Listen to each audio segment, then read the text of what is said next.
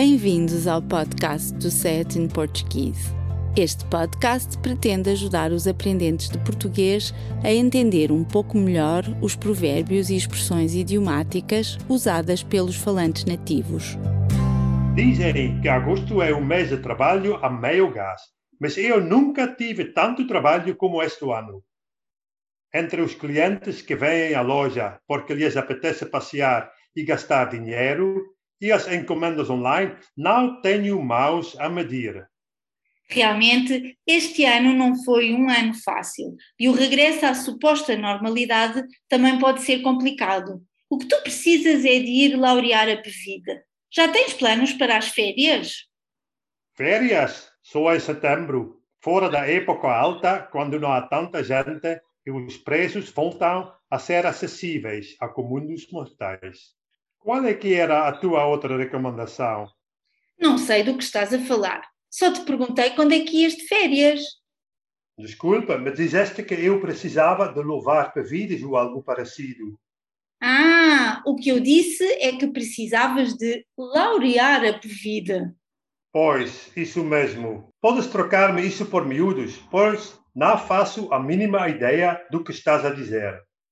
Laurear a Pevide significa simplesmente ir dar uma volta, sair do nosso ambiente familiar e ir passear para arejar a cabeça, refrescar as ideias, recuperar energias, recarregar baterias. Que interessante! E de onde vem a expressão?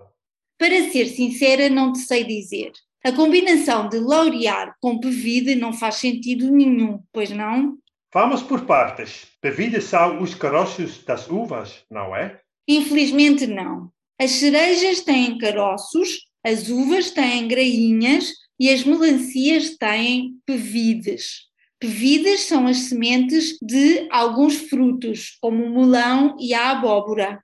E laurear, o que é que significa?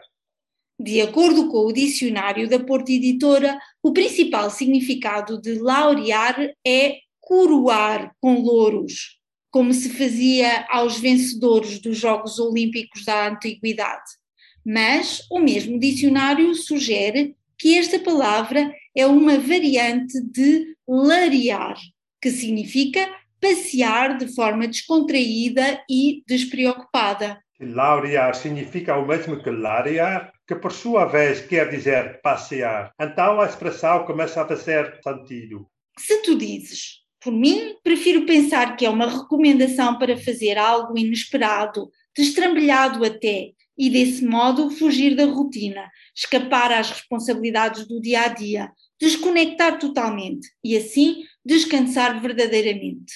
Parece-me um excelente conselho. Vamos os dois laurear a vida que se faz tarde. Obrigada por ouvir o nosso podcast.